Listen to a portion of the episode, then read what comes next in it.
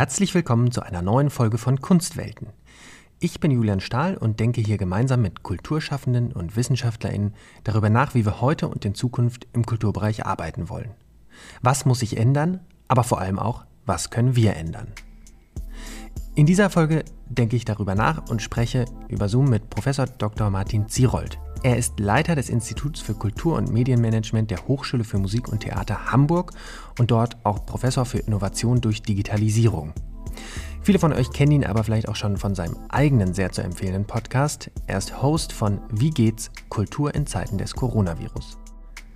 Und es wird so viel gleich vorweg einigermaßen nerdig in dieser Folge, denn wir machen uns auf in die Untiefen des Fachs Kulturmanagement.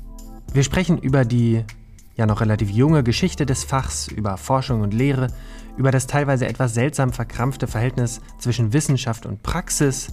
Wir sprechen über Karrieren, genauso im Kulturbetrieb wie in der Wissenschaft und über manchmal fehlendes Selbstbewusstsein des Kulturmanagements für seine ganz eigenen Stärken. Fast eine Stunde sprechen wir in dieser Folge und manchmal wird es auch etwas abstrakt, aber ich habe das Gefühl, man merkt uns an, wie sehr uns beiden dieses Thema am Herzen liegt und mit wem ließe sich dazu auch besser diskutieren als mit Martin Zierold. Zu Beginn habe ich ihn aber erstmal gefragt, ob er sich selber eigentlich mit dem Begriff des Kulturmanagements identifiziert. Also wenn du meinst, ob ich mich selbst als Kulturmanager verstehe, dann würde ich sagen, wahrscheinlich heute nur noch in Teilen. Ähm, also im Sinne von jemand, der die, das wirklich selbst praktiziert. Ähm, hätte ich aber zu anderen Phasen meiner beruflichen äh, Biografie schon auch getan. Als ich in Österreich zum Beispiel für ein Orchester gearbeitet habe, da hätte ich, glaube ich, sehr sofort klar, ich mache Kulturmanagement oder bin auch Kulturmanager.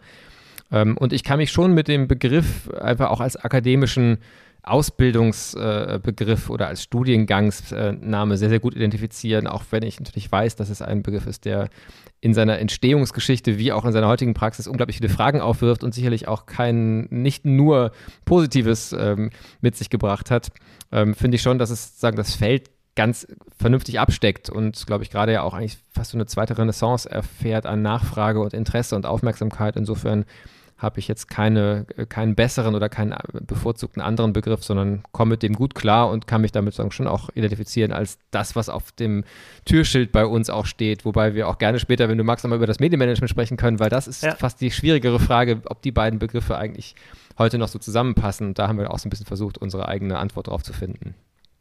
Ja, ich finde es immer ganz spannend, weil ähm, ich öfter in so Diskussionen, gerade gerade auch mit, äh, mit ähm, sozusagen Promovierenden oder auch jungen Kulturmanagerinnen und Managern, ähm, die auch oft auf der Suche sind, ein bisschen nach einem Begriff, der äh, sozusagen von künstlerischer Seite nicht gleich so kritisch gesehen wird, was ja äh, beim Kulturmanagement-Begriff, glaube ich, schon ähm, nach wie vor äh, immer wieder so ist. Und ähm, Du hast in einem Vortrag ähm, im, im, beim, ähm, am ZKM, glaube ich, ähm, über den Geburtsfehler des Kulturmanagements gesprochen oder über einige Geburtsfehler des Kulturmanagements, ähm, was auch sehr nah am Begriff war. Deswegen kam ich sozusagen auch auf den Einstieg. Ähm, vielleicht kannst du nochmal ausführen zu Beginn, was du damit meintest und den Vortrag ähm, verlinke ich natürlich auch dann in den Show Notes dazu.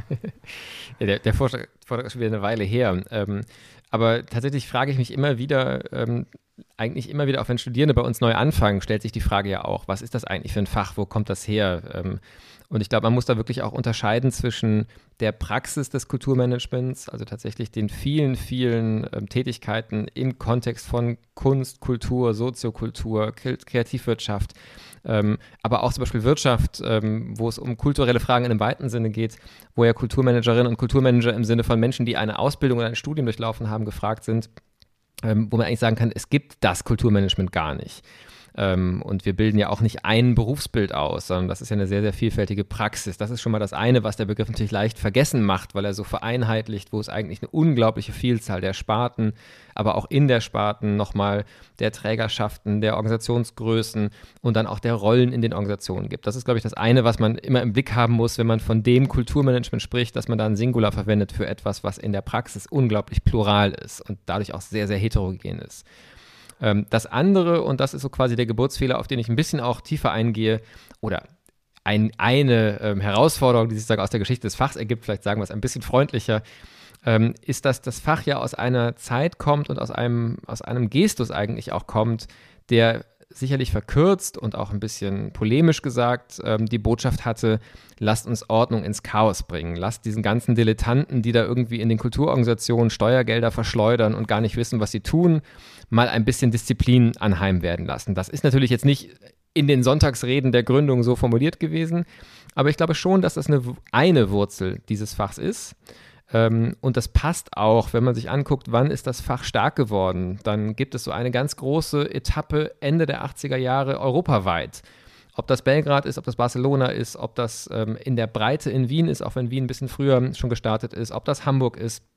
Ähm, und wenn man sich anguckt, was war so Ende der 80er Jahre in, in Deutschland, in anderen europäischen Ländern los, wir haben Maggie Thatcher, wir haben Helmut Kohl, wir haben also auch eine ein politische Kultur, ähm, wo mal, staatliche ähm, Organisationsfähigkeit in Zweifel gezogen worden ist und, und viel auf Marktkräfte, auf ähm, ja, marktwirtschaftliche ähm, sagen, Organisationsformen gesetzt worden ist. Das gilt ja auch für den öffentlichen Rundfunk, Privatfernsehen, Privatradio ist in der Zeit gegründet worden. Und ich glaube schon, ohne dass ich das jetzt als Historiker erforscht habe und belegen könnte, aber so als eine These wäre für mich schon, ich glaube auch die Gründung des Kulturmanagements ähm, hat was damit zu tun, dass tatsächlich also dieser Glaube an überlasst die Kulturorganisationen ähm, nicht denjenigen, die das irgendwie hemdsärmlich, vielleicht mit viel Liebe, aber eben ohne einen professionellen Hintergrund tun, sondern führt dort wirtschaftliche, rationale Logiken ein. Und ähm, das heißt dann eben auch sehr stark, dass Kulturmanagement nicht zwei gleichberechtigte Begriffe in der Gründung hat, also Kultur und Management, sondern dass es eigentlich schon sehr stark eine Betonung hat auf Management. Und zwar da auch dann wieder auf eigentlich etablierten Modellen, Praktiken, ähm, Kenngrößen, ähm, äh, Konzepten, die aus der BWL oder vielleicht auch eher so aus dem Business Management äh, im angloamerikanischen Kontext auf die Kulturorganisationen aufgepfropft, könnte man etwas kritisch sagen, worden sind. Und ähm, das führt eben dazu, würde ich schon sagen, dass ähm, auch diese Ablehnungsbewegung und diese, diese Reflexe, die du ja auch schon angedeutet hast, von Künstlerinnen und Künstlern zum Beispiel gegenüber dem Kulturmanagement, die sich da vielleicht auf eine Art gemanagt fühlen, ähm, gefühlt haben in der Vergangenheit manchmal, die sie als nicht passend für das Feld von Kunst und Kultur empfunden haben, dass man das nicht völlig von der Hand weisen kann, sondern dass sozusagen eine Linie des Kulturmanagements ist sicherlich diese Ökonomisierung und, und Rationalisierung von Kunst und Kultur. Zugleich hat das natürlich vom ersten Moment an immer auch diese Gegenbewegung gehabt und ist immer ein Ausbildungsprozess gewesen, aber ich glaube schon, dass es ein Fach ist, das sich auf eine bessere Balancierung der, der, der Gewichte dieser zwei Begriffe ähm, erstmal hinarbeiten musste. Also Kultur und Management eher auf Augenhöhe in Balance zu sehen und vielleicht auch den Managementbegriff ein bisschen kritisch zu lesen und eben, eben nicht gleichzusetzen mit ökonomischen Konzepten oder gleichzusetzen mit BWL-Konzepten und zu sagen, Management ist eine Praxis, die kann man ganz genauso auch in anderen Feldern anwenden und muss dafür nicht die Methoden aus dem wirtschaftlichen Kontext alle entlehnen. Jetzt könnte man ja äh, erstmal äh, sagen, ja, das ist ja vielleicht auch gerechtfertigt. Also es sind ja immerhin öffentliche Mittel, äh, die da zum Beispiel verwendet werden. Das heißt, äh, ich, ich, erwarte dann vielleicht auch, jetzt ein bisschen überspitzt äh, dargestellt, dass damit auch in Anführungsstrichen ordentlich umgegangen wird. Ähm, was hat das denn für Konsequenzen, wenn man diesen Kulturmanagement-Begriff und das Verständnis doch sehr aus einem klassischen, ähm, ja, bisschen BWL-Kontext äh, mitgebracht hat, ähm, für die Praxis des Kulturmanagements oder für ähm, sozusagen auch die Entstehungsgeschichte dann ähm, des Fachs? Ja, also erstmal würde ich dir auf jeden Fall zustimmen. Natürlich ist es richtig, dass ähm, das Gegenplädoyer nicht wäre, ähm, haut das Geld raus, ähm, fragt euch nicht nach, nach guten Arbeitsabläufen, nach vernünftigen Organisationsprozessen, sondern dieser, ähm, der, der Versuch einer Professionalisierung ähm, ist sicherlich auch nicht unberechtigt gewesen und hat, glaube ich, auch, ist, ist auch eine große Erfolgsstory, wenn man sich anguckt, was alles ähm, an ja, Leistungsfähigkeit in dem System auch gestärkt worden ist, ähm, an wirklichen auch einfach Kompetenzen und Identitätsbildung dieses Berufsbildes, ähm, das ja auch dadurch aufgewertet worden ist, dann ist da ganz viel sehr erfolgreich gewesen und hat, glaube ich, auch wirklich die äh, Kulturorganisation an vielen Stellen stärker und, und, und wirksamer gemacht. Ähm, zugleich ist eben, würde ich sagen, immer eine Frage auch der Balance und auch des Aushandelns und Austarierens. Und es steckt vielleicht schon eine Gefahr darin, dass man auch den Kulturorganisationen das austreibt, was sie vielleicht auch dann als Stärke haben und auch als Gegengewicht zu bestimmten anderen gesellschaftlichen Tendenzen, wie eben auch so eine Ökonomisierung haben. Und es gibt eine ganze Reihe von Begriffen, wo ich immer einfach fragen würde, macht es Sinn, die zu übernehmen? Also ich bin mir zum Beispiel nicht so sicher, ob so ein Begriff wie Markt, ähm, ob ein Begriff wie Kunden und Kunde, ob ein Begriff wie Wettbewerb eigentlich Begriffe sind, die man so völlig unreflektiert ähm, aus, aus BWL-Kontexten importieren sollte. Ähm, und ich bin mir auch nicht ganz sicher, ähm, ob wir genug auch ein Selbstbewusstsein entwickeln im Kontext von Kunst und Kultur, was eben Stärken von Kulturorganisationen schon längst waren, lange bevor es den Namen Kulturmanagement für Ausbildungen oder für bestimmte Berufsbilder gab. Und wenn ich mir angucke, dass es Theatern über Jahrhunderte äh, immer wieder geglückt ist, unter widrigsten Bedingungen, ähm, wenn eine Premiere angekündigt ist, diese Premiere zu feiern. Und wenn ich gucke, wie schwer es in anderen Bereichen fällt, den Starttermin für einen Flughafen oder einen Konzertsaal als Bauorgenfirma äh, zu halten, dann ist vielleicht so ein bisschen von diesem The Show must go on. Ähm, wir werden auch unter widrigsten Bedingungen dafür sorgen, dass dieser Lappen hochgeht. Wir sorgen dafür, dass eine, ähm, eine Ausstellung stattfinden kann. Selbst unter schwierigsten gesellschaftlichen Bedingungen nach dem Kriegen ist Kultur ganz schnell das gewesen, was einfach wieder entstanden ist unter ich, absoluten, ja, herausforderndsten, knappsten Güt, äh, sagen Ressourcen. Und das sind alles Dinge, das macht ja auch Kulturmanagement aus, ohne dass es jemals so genannt worden ist, dass man eben unter Unsicherheit mit knappen Ressourcen ähm, bei großen Hürden trotzdem es immer wieder geschafft hat, Kunst entstehen zu lassen, Rahmenbedingungen zu schaffen, in denen Kunst möglich ist. Und ich glaube, viel von dem, was wir heute als Agilität, als Kreativität, als Flexibilität in der Wirtschaft auf einmal ähm, suchen und feiern, sind eigentlich Kompetenzen, die im Kulturbereich ähm, traditionell vorhanden waren, ähm, die aber nicht gemeint sind wenn wir von Kulturmanagement sprechen, sondern dann geht es auf einmal um Rationalität, dann geht es um gutes Projektmanagement und ganz oft eben gerade nicht das Agile, sondern das, das ganz langfristige und in Meilenstein denkende. Und da habe ich das Gefühl, könnten wir an manchen Stellen viel selbstbewusster sagen, dass man durchaus auch was vom Kulturmanagement lernen kann, statt dass das Kulturmanagement immer nur ähm, aus der BWL sich Sachen importieren muss, auch wenn das jetzt, wie gesagt, immer alles etwas polemisch und holzschnittsartig äh, von mir äh, gegenübergestellt ist. Ja, aber äh, da würde ich dir natürlich voll zustimmen ähm, und auch so weit gehend zu sagen, dass wahrscheinlich ja auch ein Stück weit glücklicherweise ähm, viele Kulturorganisationen das dann äh, nicht allzu ernst genommen haben mit, dem, mit den äh, Rationalisierungsvorschlägen des Kulturmanagements, weil ähm, sie sonst wahrscheinlich kaum mehr das machen könnten, was sie tun, nämlich ja auch wirklich ganz unterschiedliche Logiken von politischen Logiken, denen man irgendwie gerecht werden muss, über ähm, äh, sozusagen Vorstellungen des Publikums oder der Kritik trotzdem gerecht werden müssen und natürlich auch der, der künstlerischen ähm, ähm, Vorschläge und Konzeptionen, dass ich schon sagen würde, dass ähm, natürlich die ökonomische Logik eine von diesen äh, vielen Logiken ist, aber ähm, selbst sozusagen in, in den 30 Jahren seit des Bestehens des Fachs ist wahrscheinlich, wenn man so will, glücklicherweise nicht gelungen ist, äh, die dann auch zur dominierenden Logik in den Organisationen zu machen. Das wäre zumindest ähm, meine, meine Beobachtung. Ähm, vielleicht auch, wenn man das natürlich irgendwie äh, wahrscheinlich noch im Detail nachweisen oder aufzeigen müsste, wie diese Überwi Entwicklung in den letzten 30 Jahren dann tatsächlich war. Ähm, was würdest du denn sagen, was hat sich in diesen 30 Jahren getan? Ähm, vielleicht äh, fokussieren wir ein bisschen auch jetzt ähm, zumindest zuerst auf das ähm, Fach, was seitdem entstanden ist, ähm, sozusagen auch als wissenschaftliche ähm, Disziplin. Ja, wenn du jetzt wissenschaftliche Disziplin sagst, sprichst du eigentlich ja schon ein, eine Debatte an, ähm, nämlich erstens handelt es sich eigentlich in einem engen Sinne um ein wissenschaftliches Fach, äh, handelt es sich gar um eine Disziplin und da äh, kann man, glaube ich, wirklich auch lange drüber philosophieren und drüber diskutieren. Ich würde zunächst mal dann tatsächlich auch als Kulturmanagement an Hochschulen. Ähm, und es ist ja auch interessant, dass Kulturmanagement als Studiengang an ganz verschiedenen Hochschultypen angeboten wird. Sowohl an Universitäten und damit eigentlich ja dann den klassischen Volluni-Forschungs- und Lehranspruch ähm, hat, an Fachhochschulen, wo sehr viel stärker ja eigentlich der Transfer und die Anwendungsorientierung da ist, aber auch an künstlerischen Hochschulen, wie auch das Institut, an dem ich tätig bin, eigentlich an einer Musik- und Theaterhochschule angesiedelt ist. Also tatsächlich kommt aus einer künstlerischen Praxis heraus und nicht so sehr aus einer Forschungs- und Wissenschaftspraxis im, im engeren Sinne. Ähm, ähm, ist jedenfalls nicht, der, nicht der größte Bereich meiner Hochschule. Und insofern, glaube ich, muss man wirklich auch sagen, Kulturmanagement als Lehrfeld an Hochschulen trennen von äh, Kulturmanagement als Forschungsfeld. Nicht im Sinne von, dass man es kategorisch trennen soll. Ich bin da schon auch ein Freund von der Ideal, dem Idealbild der Einheit von Forschung und Lehre.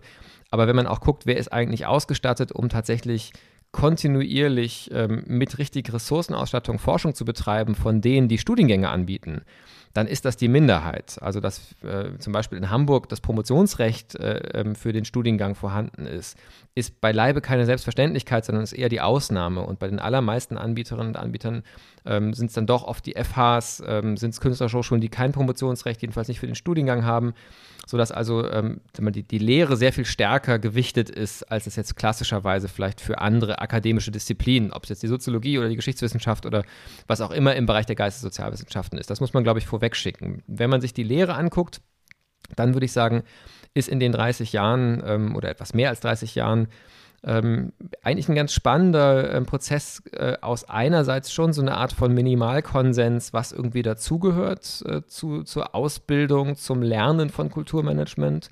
Und das ist ja nun gerade tatsächlich keine Disziplinenbildung im Sinne von, es gibt da einen abgegrenzten Kanon, der sich auch durch seine Differenz zu anderen Fächern definiert, sondern eigentlich eher, würde ich sagen, ist da sehr sichtbar, ist ein interdisziplinäres oder sogar ein transdisziplinäres Feld, wo ähm, Inhalte aus der BWL, aus der Rechtswissenschaft, ähm, übrigens von Studierenden oft besonders nachgefragt, weil das ist oft das Gefühl, das muss ich noch lernen, den Rest kann ich vielleicht auch schon aus vorherigen Studiengängen oder kenne ich zumindest schon.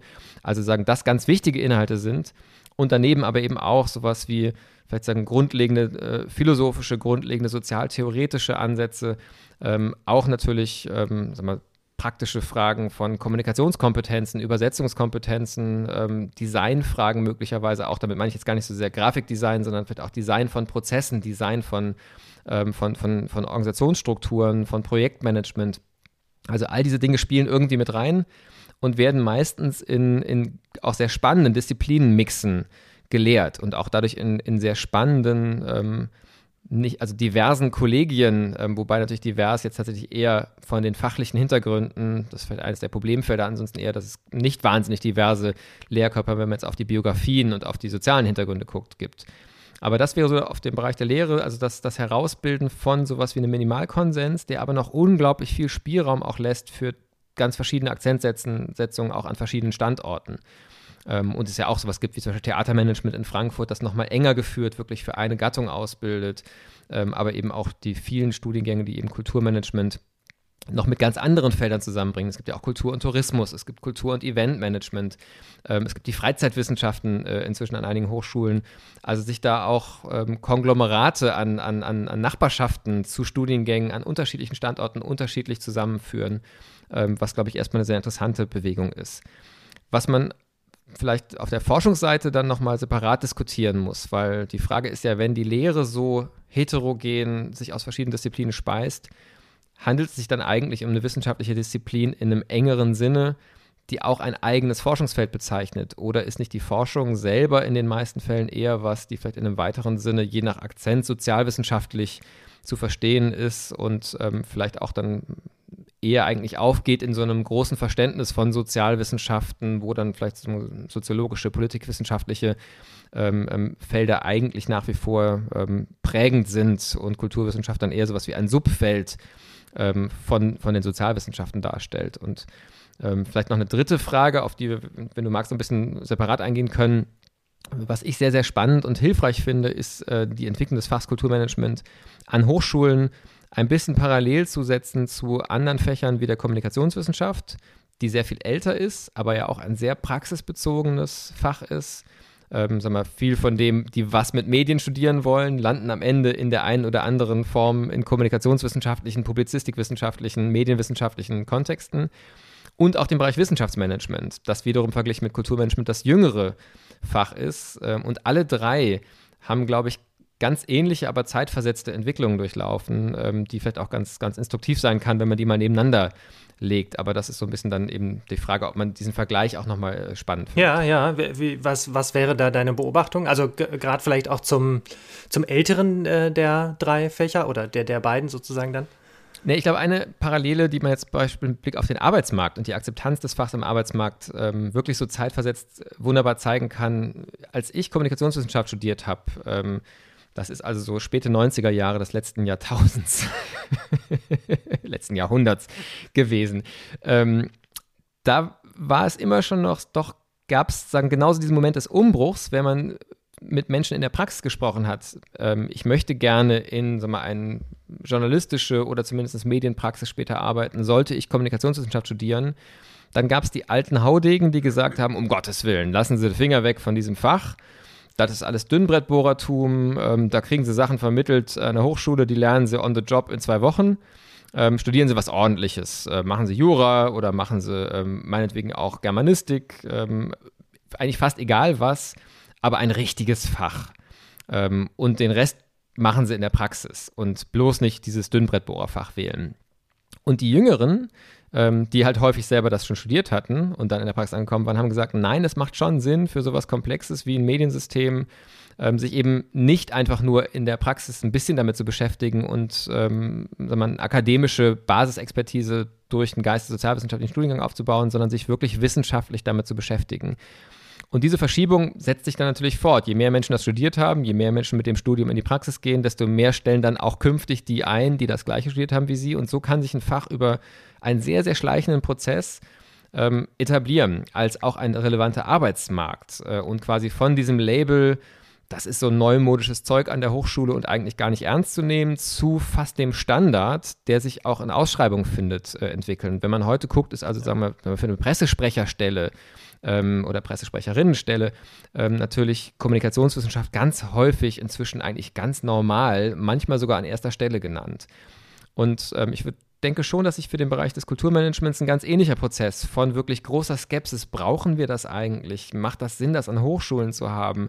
Kann man das nicht auch andernorts lernen? Lernt man nicht das Wesentliche eh in der Praxis? Und wäre es nicht viel besser, so eine Art von, ja, wirklich äh, Grundausbildung in einer tieferen, traditionsreicheren akademischen Disziplin zu bekommen, hin zu, das ist ein fast de facto Standard für bestimmte Jobs, dass sich das eben in den letzten 30 Jahren auch auf dem Arbeitsmarkt ganz ähnlich vollzogen hat, wie es in der Kommunikationswissenschaft etwas früher der Fall war.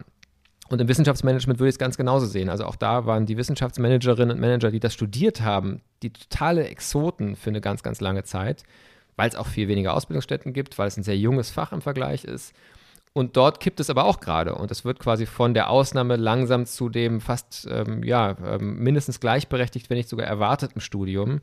Sodass also so der Arbeitsmarkt hat auch reagiert hat im Laufe der Jahre auf das wachsende Angebot an Menschen, die das im Zeugnis stehen haben. Und insofern glaube ich schon, dass das Fach inzwischen eigentlich im Herzen der Praxis angekommen ist und es jedenfalls nichts Ungewöhnliches mehr ist und nichts Belächeltes mehr ist, wenn man Kulturmanagement studiert hat, sondern wirklich eigentlich als ein Ausweis von Professionalisierung und, und, und Qualifikation verstanden wird. Und das war am Anfang auch nicht immer so. Wie gesagt, es gab durchaus auch dieses, das braucht kein Mensch, äh, das kann man auch in der Praxis lernen. Ja, nee, das, das würde ich auch äh, so teilen, dass ähm, ich glaube inzwischen das äh, super anerkannt ist und ähm, gerade natürlich dann auch die ähm, ja, es einfach ja auch so Orte gibt wie jetzt äh, bei euch in Hamburg, wo das einfach auch ein äh, super ähm, Aushängeschild ist und ein Gütesiegel, wenn man das sozusagen studiert hat. ähm, jetzt umgekehrt, wenn ich als Studierender nicht in die Praxis möchte, sondern merke, ich bin äh, wirklich, äh, mich interessiert da noch weiter reinzugehen, äh, reinzugraben, vielleicht Richtung äh, Forschung ein Interesse zu entwickeln. Ähm, wie sieht es da aus im Kulturmanagement? Ja, das ist eine ganz äh, spannende Frage und das ergibt sich, würde ich sagen, aus dem, was wir schon ein bisschen beschrieben haben, dass das gar nicht so leicht zu beantworten ist, weil anders als zum Beispiel in der Soziologie oder anders als in der Geschichtswissenschaft oder welche Disziplin auch immer sich rauspicken würde, die dann doch wieder eine längere Geschichte hat, an mehr Standorten ist ähm, und eben eine, sag mal, viel stärker abgegrenzte Identität hat kann man natürlich schon sagen, wenn ich promoviert habe in der Soziologie, wenn ich dann da noch nach der Promotion drei Jahre in einem bestimmten Subfeld der Soziologie meine Expertise gezeigt habe, dann ist es immer noch schwer genug, später eine Professur zu bekommen. Aber es gibt einen relativ klaren Track beileibe nicht alle, die diesen Track anfangen zu gehen, endet der mit der Professur. Das ist auch einer der ganz großen Probleme des Wissenschaftsfeldes, dass dieses Nadelöhr viel zu spät kommt eigentlich, man ganz lange auf befristeten Verträgen sitzt und dann irgendwann oft erst Anfang 40, Mitte 40 so eigentlich weiß, schaffe ich es auf eine unbefristete äh, Stelle, was ja in der Regel dann nur die Professuren sind, die es da gibt. Ähm, aber es gibt einen relativ klaren Track und es gibt auch eine gewisse kritische Masse äh, in den allermeisten Fächern. In Kulturmanagement ähm, gibt es erstens natürlich viel, viel weniger Stellen in absoluten Zahlen, weil es dann doch ein sehr kleines Fach ist. Und zweitens nicht diese klare Fachidentität. Das heißt, wenn dann mal eine Professur ausgeschrieben ist, bewerben sich darauf ja nicht nur Kulturmanagerinnen und Kulturmanager, sondern und zwar mit völligem Fug und Recht auch BWLer, die sich in ihrer Forschung mit Kulturorganisationen beschäftigt haben, vielleicht sogar auch mal Juristen, die zum Beispiel eine historische Zusatzausbildung haben oder in einem anderen Feld eine Expertise haben, Menschen aus unterschiedlichsten sozialen, geisteswissenschaftlichen Expertisen, die irgendwie sich mit dem Feld Kunst, Kultur, Kulturpolitik äh, befasst haben und können alle zu Recht sagen, dass sie in dem Fach eine Heimat finden können und auch einen relevanten Beitrag in der Lehre und einen relevanten Beitrag in der Forschung machen können. Und da ist dann tatsächlich die Frage, ähm, setze ich eigentlich auf eine gute Karte, ähm, wenn ich in Kulturmanagement promoviere, wenn mein Ziel wirklich die akademische Laufbahn ist, weil ich einfach in einen unglaublich schmalen Korridor nur anschlussfähig bin. Denn anders als die Politikwissenschaftlerin, die sich problemlos für eine Professur für Kulturpolitik bewerben könnte, wenn sie entsprechend publiziert und geforscht hat vorher. Ähm, und niemand würde sagen, naja, aber die hat ja nicht Kulturmanagement studiert, sondern man wird immer sagen, okay, Forschung stimmt, Lehre, die Themen stimmen, ähm, Politikwissenschaft macht auch Sinn im kulturpolitischen äh, Kontext, also ist die qualifiziert. Würde wahrscheinlich jemand mit einer kulturmanagerialen Promotion auf einer Politikprofessur sich bewerben, würden die allermeisten sagen, naja, das ist aber jetzt eigentlich nicht unser Fach. Das ist ja hier irgendwie so ein bisschen diese, dieser bunte Vogel äh. Und ähm, deswegen sind also die akademischen Karrieren im Kulturmanagement unglaublich schwer planbar und sehr, sehr rar gesät. Und die Mehrheit der Menschen, die heute auf Dauerstellen sitzen, und ich glaube, das wird auch noch eine lange Zeit so sein, hat interessanterweise dieses Fach selbst gar nicht studiert, sondern kommt aus noch anderen Kontexten, was auch damit zu tun hat, dass eben die Ausbildung in der Wissenschaft so unglaublich lange dauert. Und jemand, der also heute auf eine Professur berufen wird, in der Regel jetzt vor 10, 15, 20 Jahren studiert hat ähm, und damit dann auch das Fach vielleicht noch gar nicht studieren konnte oder jedenfalls nicht an, an, den Hochschulen, in denen die Person war. Also deswegen ist da die, der, der Prozess noch viel langsamer und ob es jemals so sein wird, dass man eigentlich sagt, es gibt ein Fach Kulturmanagement und da gibt es einen wissenschaftlichen Track ähm, für eine dauerhafte Tätigkeit in Forschung und Lehre, bin ich mir nicht so sicher und ich weiß auch nicht mal, ob das für das Fach so gut wäre, weil ich glaube, es hat tatsächlich auch schon eine Qualität, dass es dieses interdisziplinäre Sammelbecken gewisserweise ist dass es aktuell ist. Aber für den Nachwuchs, äh, der sich wissenschaftlich interessiert, ist es natürlich eine ganz, ganz große Herausforderung. Und ähm, ich bin jetzt dann schon geneigt, dir die Frage auch zurückzugeben, weil du selber hast dich ja auf die Reise gemacht äh, einer Promotion im Kulturmanagement. Und ich betreue selber ja auch Promovierende, ähm, von denen allerdings die meisten sagen, sie finden, also sie promovieren dann häufig eher aus einem sehr stark inhaltlichen Interesse an, einem, an dem Projekt und planen gar nicht unbedingt zwingend den Rest ihres Lebens in der Wissenschaft zu verbringen. Aber wie nimmst du es wahr, auch aus Gesprächen mit anderen jungen Wissenschaftlerinnen und Wissenschaftlern in dem Feld? Wie ist da die Einstellung zu Kulturmanagement als, als akademischer Praxis vielleicht auch langfristig? Also für mich ist es, ähm, und da kommt dann auch gleich noch eine, noch eine zusätzliche äh, Ebene, um es zu verkomplizieren, mit dazu, über die wir auch noch sprechen können, dass ich ähm, würde im Nachhinein sagen, das Glück hatte, dass ich äh, mit meinem Bachelorstudium in Friedrichshafen gelandet bin. Ähm, ursprünglich aus einem sehr breiten Interesse, ähm, dass ich nicht so richtig äh, wusste, ähm, was kann man noch mit Kultur machen. Ich habe ganz lange überlegt, äh, Cello zu studieren und dann irgendwann gemerkt, nee, das nicht. Und dann bin ich in Friedrichshafen gelandet und er hatte am Anfang überhaupt nichts, also äh, irgendwie mit, mit äh, Wissenschaft und, und Forschung am Hut, ähm, äh, wusste natürlich irgendwie, was eine Uni ist, aber viel mehr nicht. Und ähm, dann aber dort das Glück hatte, dass ich das Gefühl habe, dass ähm, Wissenschaft und Praxis sehr eigenständig nebeneinander stehen äh, dort. Also einerseits ähm, in der Ausbildung, aber auch durch viele studentische Projekte, ähm, ähm die man dort machen kann, wo man auch direkt in der Praxis äh, arbeitet und gucken kann, was, was nimmt man mit aus dem Studium da hinein. Aber dann eben auch eine sehr starke ähm, Forschung, die erstmal für sich sich sieht, glaube ich. Also die auch nicht, was im Kulturmanagement ja auch dann viel der Fall ist, sehr angewandt ist. Also dass es eher darum geht, Lösungen für die Praxis zu erarbeiten. Ähm, ähm, was mich auch ehrlicherweise nie inhaltlich wirklich interessiert hat, ähm, ähm, was irgendwie eine, einfach ein persönliche, persönlicher Blick auf das Feld ist. Und ähm, ich dann das Interesse einfach mit der Zeit entwickelt habe, ähm, mich da irgendwie reinzugraben und mich da auseinander äh, mitzusetzen. Ähm, auch dann schnell allerdings so ein soziologisch-organisationstheoretisches ähm, Interesse mitentwickelt habe, was mich dann auch letztlich äh, bis in meine Promotion getragen hat, ähm, die aber, wie du sagst, auch total durch das Interesse am Inhalt des Projekts getrieben ist und nicht so sehr mit der Perspektive danach auch unbedingt in der, in der Wissenschaft zu bleiben. Und auch wenn ich jetzt so den, den Vergleich immer mal wieder suche zu, zu anderen Fächern, ähm, finde ich wiederum auch die Diskussionen, die im Fach Kulturmanagement, wenn man es denn doch so nennen will, geführt werden, oft irgendwie sehr ermüdend, weil da ja aus meiner Wahrnehmung zumindest auch oft sozusagen dieses Angewandte und das, die Praxis gegen die Theorie und gegen die Wissenschaft ähm, so ein bisschen gestellt wird.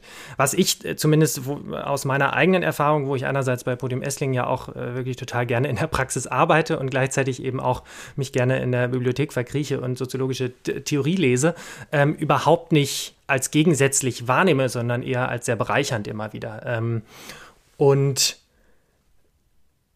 ich da sozusagen auch ein bisschen eine, eine Schwierigkeit sehe, sich da dann zu verorten. Also wenn man immer dann, dann, gerade wenn man anfängt mit der Promotion und dann das erste Mal diese Diskussionen mitkriegt, ähm, die ich dann sehr ja, äh, sehr eher ermüdend empfinde und nicht sozusagen als inspirierend dann äh, sich vielleicht auch in, in dem Fach weiter ähm, zu bewegen. Ähm, deswegen als eine Frage, die ich auch äh, noch mehr vorher überlegt hätte, wie siehst du denn dieses Verhältnis aus sozusagen der äh, Praxis, Praxis in den Organisationen, dann sozusagen einer angewandten Kulturmanagement-Forschung, äh, die es ja auch mit sozusagen sehr gutem Recht gibt, und dann vielleicht eher einer, ähm, ja, ein Stück weit vielleicht eigenständigen oder grundlagenorientierteren Forschung. Ich weiß nicht, das ist ein bisschen großer Begriff dafür, aber ähm, sozusagen die sehr, vielleicht auch dann eher aus anderen Disziplinen ähm, da herangeht und gar nicht so sehr gleich nach einer ähm, Übertragung in die Praxis sieht. Ich finde auch erstmal, dass es ähm, für all das genug Platz gibt und genug Bedarf gibt und ich auch dieses Gegeneinander ausspielen oder ähm, Rankings machen, was jetzt irgendwie wichtig ist und was nicht so wichtig ist und was irgendwie wissenschaftlichen Weinen gemäß ist und was irgendwie nicht wissenschaftlich genug ist oder so, ähm, dass die auch eher in die, ähm, ja, in, in, in, in Sackgassen führen. Ähm, ich habe da schon oft das Gefühl, das ist so eine ganz grundlegende innere Debatte im Fach, eigentlich fast seit der Gründung, mindestens seit der Gründung des Fachverbands, glaube ich, ähm, ähm, den es im deutschsprachigen Raum ja auch gibt, ähm, gibt, wo einfach unklar ist, was ist eigentlich die Zielperspektive für dieses Feld. Und ich glaube, eine, äh, eine Perspektive ist tatsächlich, sich als wissenschaftliche Disziplin im klassischen Sinn zu etablieren. Ich sage mal so zugespitzt in einem Bild, so, dass es irgendwann eine eigene Fachgruppe Kulturmanagement bei der DFG gibt, also bei der Deutschen Forschungsgemeinschaft, die der größte Geldgeber für Forschung im deutschsprachigen Raum ist, oder also im deutschsprachigen Raum, aber jetzt spezifisch vor allem für deutsche Hochschulen zugänglich ist, ähm, sodass man irgendwann einen Antrag stellen kann für ein Forschungsprojekt ähm, und dafür vielleicht irgendwas sich ein paar Stellen für seine Hochschule beantragen kann und nicht das Problem hat, was man heute tatsächlich hat, dass da drauf eine Soziologin guckt oder eine Politologin guckt oder eine BWLerin guckt ähm, und dann vielleicht sagt, naja, das ist ja irgendwie alles ganz schön und gut, aber so ein richtig, ähm, aus meiner Sicht, meiner Disziplin, habe ich hier noch vier, fünf, sechs, sieben kritische Anmerkungen und dann am Ende wird man nicht gefördert, weil es eben nicht so eine Identifizierung gibt ähm, und keine, keine eben Fachheimat gibt, sondern man eigentlich immer zwischen den Stühlen sitzt und immer nicht so ganz passt zu den Logiken, zu den Schubladen, wie diese Förderlogik äh, operiert. Und da ist natürlich erstmal von der, von der Zielstellung was dran, zu sagen, wenn es ein eigenes Fach wäre, was so richtig klar anerkannt wäre, was seine eigenen Schubladen hat, seine eigenen Fördertöpfe hat, dann wäre vieles leichter. Ähm, und wenn man also dieses Ziel anstrebt, dann heißt es aber auch, dass man quasi noch viel dis mehr Disziplin sein muss als die anderen Disziplinen, weil man ja eigentlich erstmal beweisen muss, dass man dazugehört. Und ähm, das führt oft und eben auch mal breit genug, tief genug, ähm, sagen Sie, den, den Gepflogenheiten genug entspricht, und das führt oft dazu, finde ich, dass man eher das Gefühl hat, dass man fast so eine Art Minderwertigkeitskomplex überkompensiert die ganze Zeit und eben doppelt und dreifach betont, wie abgrenzbar, wie wissenschaftlich, wie hochkarätig man ist. Ähm, und wenn wir ehrlich sind, ähm, in jedem kleinen Fach gibt es tolle Arbeiten, aber gibt es natürlich genauso wie in jedem großen Fach auch schlechte Arbeiten und ist, ähm, oder was ist schlechte, nicht so überzeugende, nicht so spannende, nicht so originelle Arbeiten. Ähm, und es ist sehr, sehr schwierig, wenn man dann in so einem, mal, in einem kleinen Fach in so einem Zerfleischungsprozess wechselseitig kommt und irgendwie das Gefühl hat, man ist ständig ähm, unter, äh, sagen, unter der kritischen Beobachtung der, der Kolleginnen und Kollegen, ob das denn jetzt alles seriös und wissenschaftlich genug ist. Und ich glaube, dass das dem Fach auch, also erstens nicht richtig gut tut, wenn da äh, sich dann so eine kleine Gruppe ein bisschen so als die Wissenschaftspolizei versucht, vielleicht zu, zu etablieren. Und dass auch einfach das Ziel, und das ist vielleicht die wichtige Kritik noch, einfach unrealistisch ist. Ich sehe das in den nächsten 10 und 20 Jahren nicht, dass wir auf ein Level kommen, einfach von der kritischen Masse, überhaupt nicht wegen der Qualität, sondern wegen der kritischen Masse, dass wir unsere eigene Schublade sein können.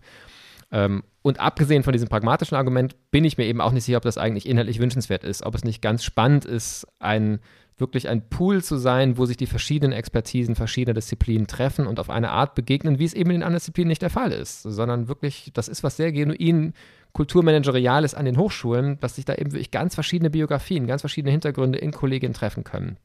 Und also aus all diesen Gründen ähm, bin ich nicht der Meinung, dass wir diese ähm, ja, klassische Disziplinenbildung ähm, als höchste Priorität anstreben. Wenn man davon loslässt, dann wird man viele Probleme des Fachs nicht lösen können in der nächsten Zeit. Also eben zum Beispiel diesen besseren Zugang zu Drittmitteln. Ähm, das ist ein hoher Preis, das sehe ich auch. Aber man gewinnt eben auch bestimmte Möglichkeiten. Und da würde ich zum Beispiel sagen, gerade einfach ein viel entspannteres Nebeneinander von Grundlagenforschung, die dann eben ihren Geldheimat, vielleicht auch ihre Co-Disziplinenheimat immer so ein bisschen im Kulturmanagement und Kulturmanagement und Organisationssoziologie, Kulturmanagement und BWL, Kulturmanagement und Geschichtswissenschaft vielleicht auch haben kann. Das macht es schwieriger, ähm, aber es macht es vielleicht auch sehr, also es finde ich auch was sehr Spannendes. Ähm, man kann eben auch die angewandte Forschung als völlig gleichberechtigt sehen.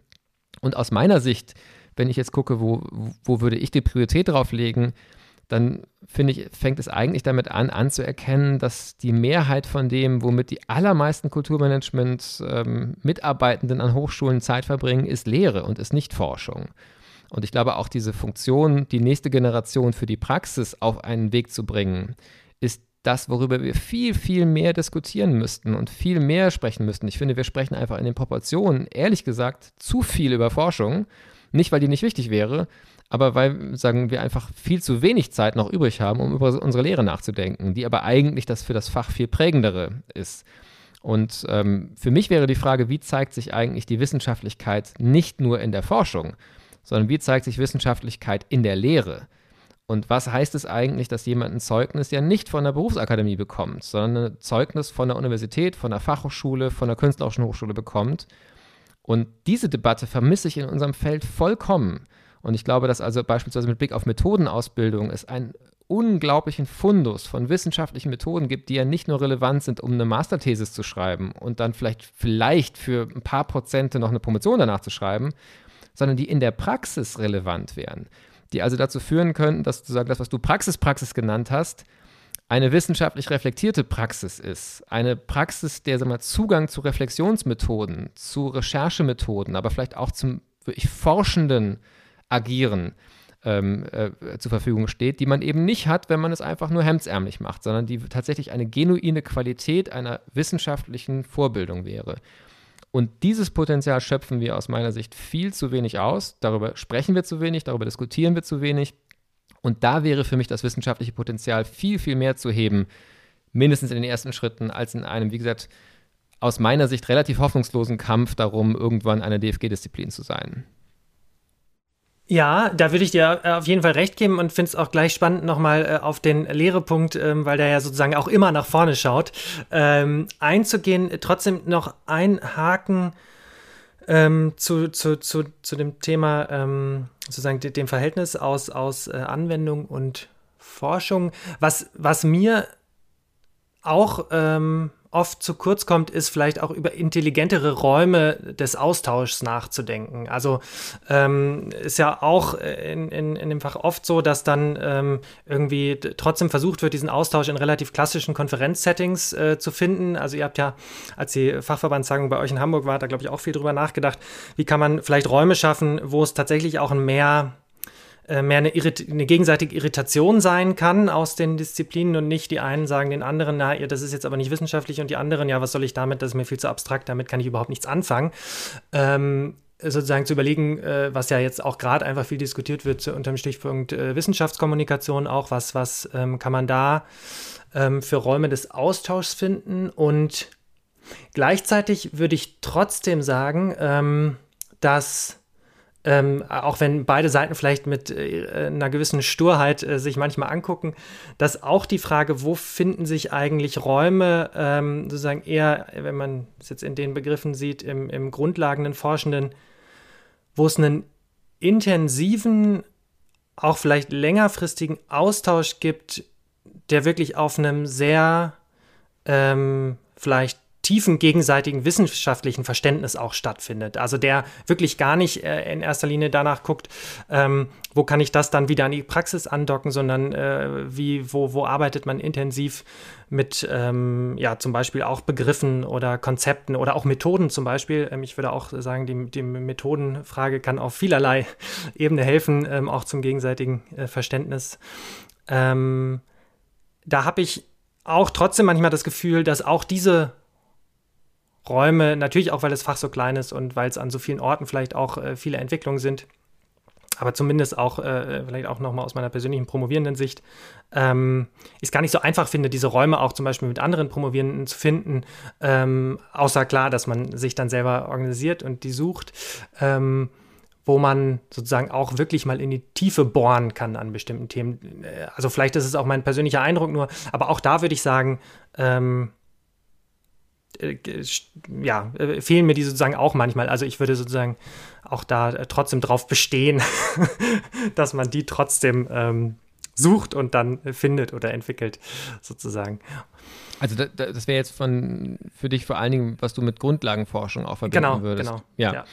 Ähm, also ich würde ich keine Sekunde widersprechen wollen, sondern ähm, vielleicht eher zwei, zwei ergänzende Punkte. Ähm, dazu anfügen. Das eine ist, was das Stichwort selbst organisieren. Also ich würde dir auch absolut zustimmen. Ich glaube, dass viele, ähm, viele dieser Räume, sei es für eben ich mal, ein ganz tiefes wissenschaftliches Interesse, das auch ganz ausdrücklich für sich beansprucht, nicht auf Transfer ähm, von Anfang her gedacht zu sein, sondern sagen das wirklich als, als offene möglichen Effekt, aber ähm, erstmal wirklich sagen, ja. ein rein Selbstzweck der, der Reflexion. Und das, das ist ja genau Grundlagenforschung. Ähm, diesen Anspruch, dass der auch im Fach Platz haben muss, das würde ich absolut unterschreiben. Ähm, und das passiert vielleicht, sagen, dass da diese Räume gibt es, glaube ich, zu, zu wenig. Genauso wie ich auch sagen würde, auch die Räume der Begegnung dann von diesen Perspektiven mit Menschen, die das vielleicht sagen für sich selber nicht so tun, aber die sich da irritieren wollen, lassen wollen und, und Inspiration holen lassen wollen. Ähm, und da, wo es die Räume gibt, sind sie viel zu oft genau von dem geprägt, was du beschrieben hast. Die einen sagen den einen, das ist aber mir zu abstrakt und die anderen sagen, ja, dann äh, bist du nicht wissenschaftlich genug und wir haben hier eigentlich äh, gar keine gemeinsame Basis. So, das ist, glaube ich, wirklich die, die, die, die tragischste ähm, wechselseitige ähm, ja, Ignoranz ähm, ähm, und es ist zugleich unglaublich schwer, da rauszukommen, auch aus so einer Geschichte eines Fachs heraus, ähm, wo es einfach solche Begegnungen, viele hatten genau diese Erfahrung biografisch und haben einfach für sich mitgenommen, ich bin da nicht willkommen. Ähm, wenn ich meinen Mund aufmache, dann, dann werde ich sofort gedisst, weil ich nicht wissenschaftlich genug bin. Oder aber eben die anderen, die das Gefühl haben, wenn ich mal zu komplex argumentiere, dann wird mich sofort gefragt, wofür brauchen wir das? Wo, wo ist denn die Praxisrelevanz? Und da muss man wahrscheinlich wirklich auch immer wieder neue Versuche starten und jede neue Generation hat da auch die Chance, was zu machen. Weswegen ich glaube wirklich dieses Selbstorganisieren und Neuorganisieren tatsächlich auch die, die größte Wahrscheinlichkeit hat zu fruchten. Ähm, weil in den bestehenden Formaten ähm, gibt es oft eigentlich schon fast das Gelernte, ähm, ich gehöre da nicht hin. Ähm, und dann treffen sich dort eben halt die Menschen auch nicht mehr, sondern dann kommen nur noch die dahin, die, da, die eben gelernt haben, ich finde da meine Community und die anderen kommen halt auch nicht. Und das war ein Problem, das wir in Hamburg hatten, als wir vor drei Jahren diese Konferenz organisiert haben. Wir wollten viel mehr diese Räume schaffen, als es uns gelungen ist. Ich glaube, es ist uns ganz gut gelungen, eine wissenschaftliche Konferenz aufzubohren und, und dynamischer zu machen, ähm, die Formate zu, zu vervielfältigen, ähm, den, die Betonung auf, sag mal, Ergebnisse vorstellen äh, in diesen klassischen Vortrag, fünf Minuten Diskussion, Vortrag, fünf Minuten Diskussionsformaten, dass wir davon weggekommen sind und wirklich andere Formate, auch stärker Workshops gemacht haben. Und das ist unglaublich toll, was die nachfolgenden Organisationen ähm, in Wien die Tagung, in Düsseldorf die Tagung, ähm, ähm, wie die es geschafft haben, das fortzuschreiben und noch, noch weiter zu denken und zu radikalisieren. Also ich glaube, das Format der Jahrestagen des Fachverbands hat wirklich in den letzten Jahren unglaublich sich entwickelt und profitiert. Ähm, aber es bleibt eine wissenschaftliche Tagung und es ist nicht der Ort geworden, wo diese Begegnung zwischen zum Beispiel Praxis, Praxis und Grundlagenforschung ähm, entstanden ist. Da müssen wir sicherlich besser ähm, werden und, ich hoffe da wirklich auch darauf, dass da auch immer wieder neue Initiativen entstehen. Ähm, Dennoch würde ich bei diesem, ähm, wenn wir jetzt sagen, auf den, auf den in sich ähm, äh, ähm, ruhenden Grundlagenforschungsbereich guckt, mich fragen, dieses tiefe Bohren, was du ansprichst und was du dir ersehnst, ähm, wie tief muss man eigentlich bohren, bevor man das Feld des Kulturmanagements verlässt und dann doch in Disziplinen der Philosophie, der Soziologie, der Geschichtswissenschaft, der Politologie ähm, ankommt. Und ähm, das ist ja gar kein, also für mich ist das wieder vollkommen nicht normativ. Ich habe nur das Gefühl, unser Fach ist weder alt noch breit genug, um das in sich selbst wirklich vereinen zu können, sondern ich glaube, dieses tiefe Bohren ist eins, was dann immer vor allen Dingen, finde ich, dann spannend wird, wenn es eben nicht danach sucht, sich abzuschließen als Kulturmanagement, sondern wenn es eigentlich eher danach sucht, welche Wurzeln, welche Traditionen, welche parallelen Diskurse gibt es in Nachbardisziplinen und sich sagen, also dann schon auf Grundlagenforschung bezieht und diesen Anwendungsanspruch ähm, nicht immer erfüllt, aber offen und neugierig ist auf all die anderen Felder, die sich auch mit Kultur und auch mit Kunst und auch mit Gesellschaft beschäftigen. Und das wäre so ein bisschen, ich glaube, da äh, gibt es vielleicht einen kleinen Dissens auch im Fach. Eben kann es das Ziel sein, dass wir uns davon emanzipieren oder ist es das Ziel, dass wir eigentlich immer in diesem ganz eng vernetzt ble äh, Verwobenen bleiben? Und da bin ich absolut dafür, dass wir im Verwobenen bleiben sollten und es nicht der Anspruch sein sollte, dass wir irgendwann das nicht mehr brauchen, sondern ich glaube, wenn wir das verlieren, dann werden wir ärmer, als wenn wir eigentlich die Disziplin sind, die sich immer dadurch mitidentifiziert, dass sie eben nicht für sich alleine besteht, ähm, auch in der Grundlagenforschung nicht. Ja, äh, vo volle Zustimmung und ähm, Vielleicht äh, ist es sozusagen für mich auch deswegen gar nicht so eine Frage, weil ich einfach sehr undiszipliniert ähm, sozialisiert bin durch sowohl äh, die, die ZU in Friedrichshafen als auch durch meinen Master an der UDK in Berlin. Also ich bin selber auch eigentlich nie äh, in einem Fach groß geworden, so dass ich vielleicht das auch gar nicht so diesen Blick habe und auch gar nicht so, also ja, in, in, in vielen äh, sozusagen Fragen, ähm, ähm, ja, mich auch frage, wo, wozu ich das sozusagen gebraucht hätte. Natürlich ist mir klar, was auch eine Verortung in einem Fach und auch in einem, in einem Diskurs auch äh, für Vorteile bringt, aber ähm, deswegen würde ich auch sagen, ähm, ja, also es ist bei mir dann wirklich, glaube ich, eher der Gegenstand, über den sich das ähm, sozusagen äh, zusammenbringt und nicht so sehr eine fachliche Disziplin.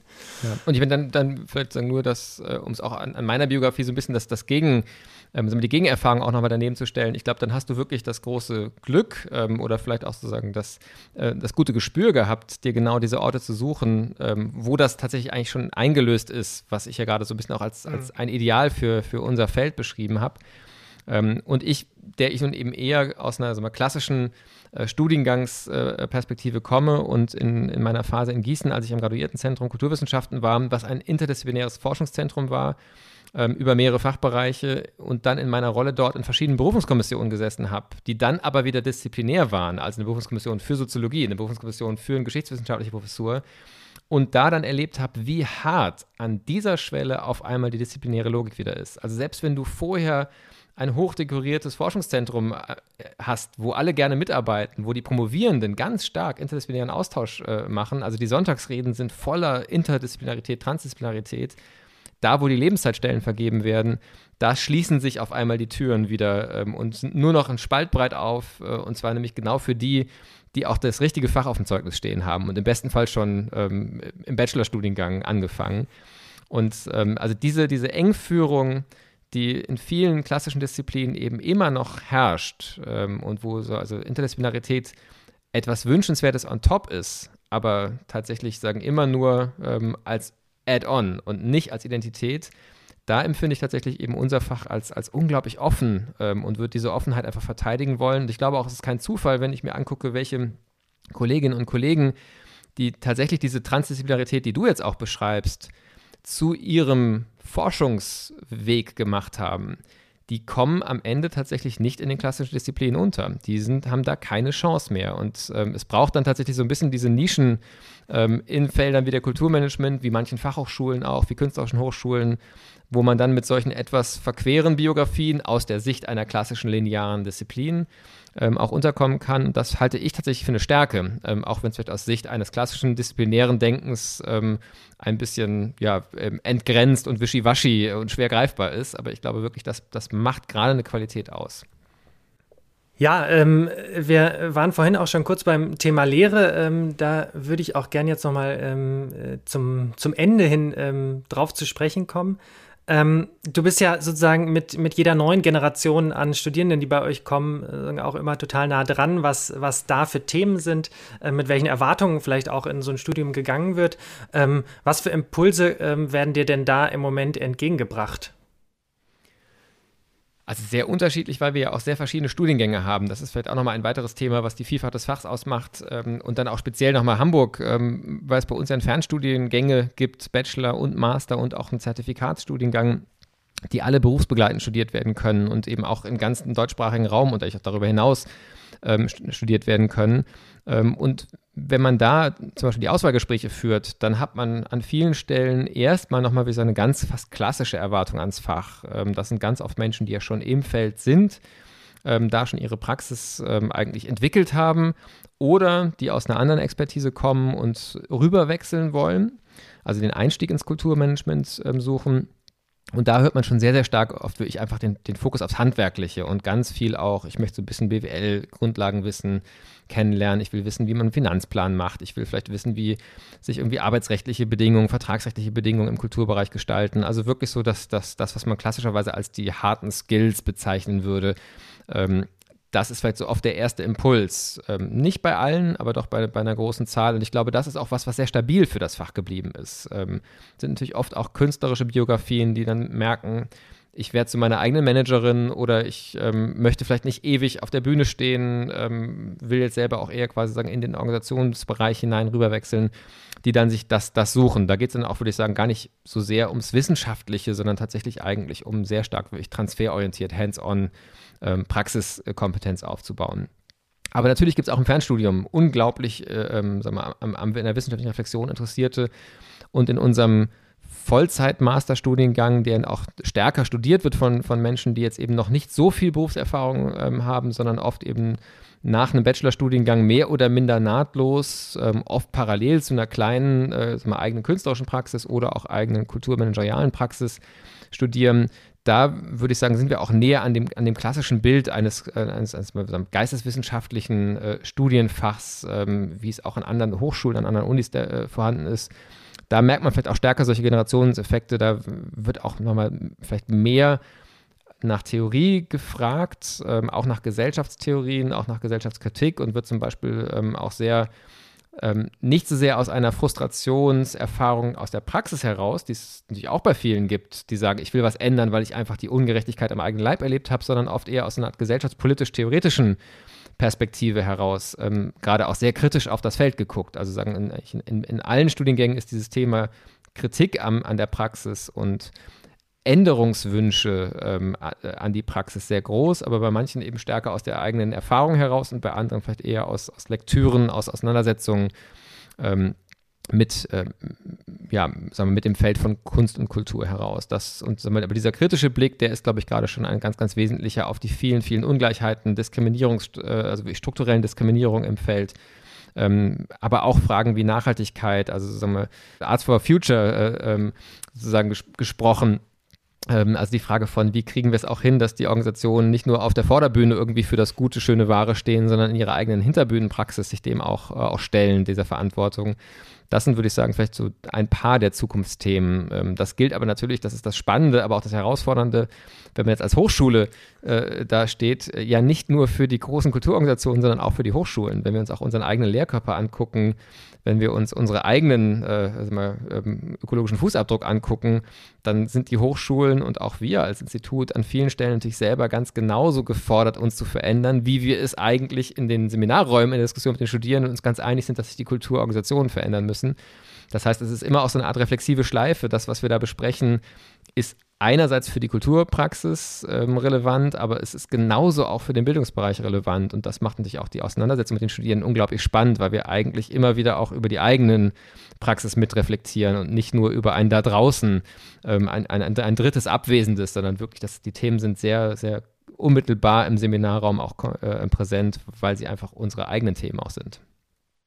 Ja, ähm, wir sind schon jetzt äh, eine gute Stunde dabei und ähm, ähm, vielleicht ist tatsächlich auch der ganze, das ganze Lehre-Thema tatsächlich eher noch einen eigenen Podcast wert, bevor wir da jetzt irgendwie nur so einmal reinpieksen und dann vielleicht ja tatsächlich auch mit Studierenden zusammen, was bestimmt auch spannend wäre. Ähm, und trotzdem finde ich super interessant zu sehen, dass ja die Themen, die wir heute diskutiert haben, wirklich auch von sozusagen der, den, der äh, Ebene dozierende äh, Professorinnen und Professoren bis sozusagen den, die anfangen, ähm, alle beschäftigen, was ja wiederum auch eigentlich total spannend ist, um da gemeinsam nach neuen Perspektiven zu suchen.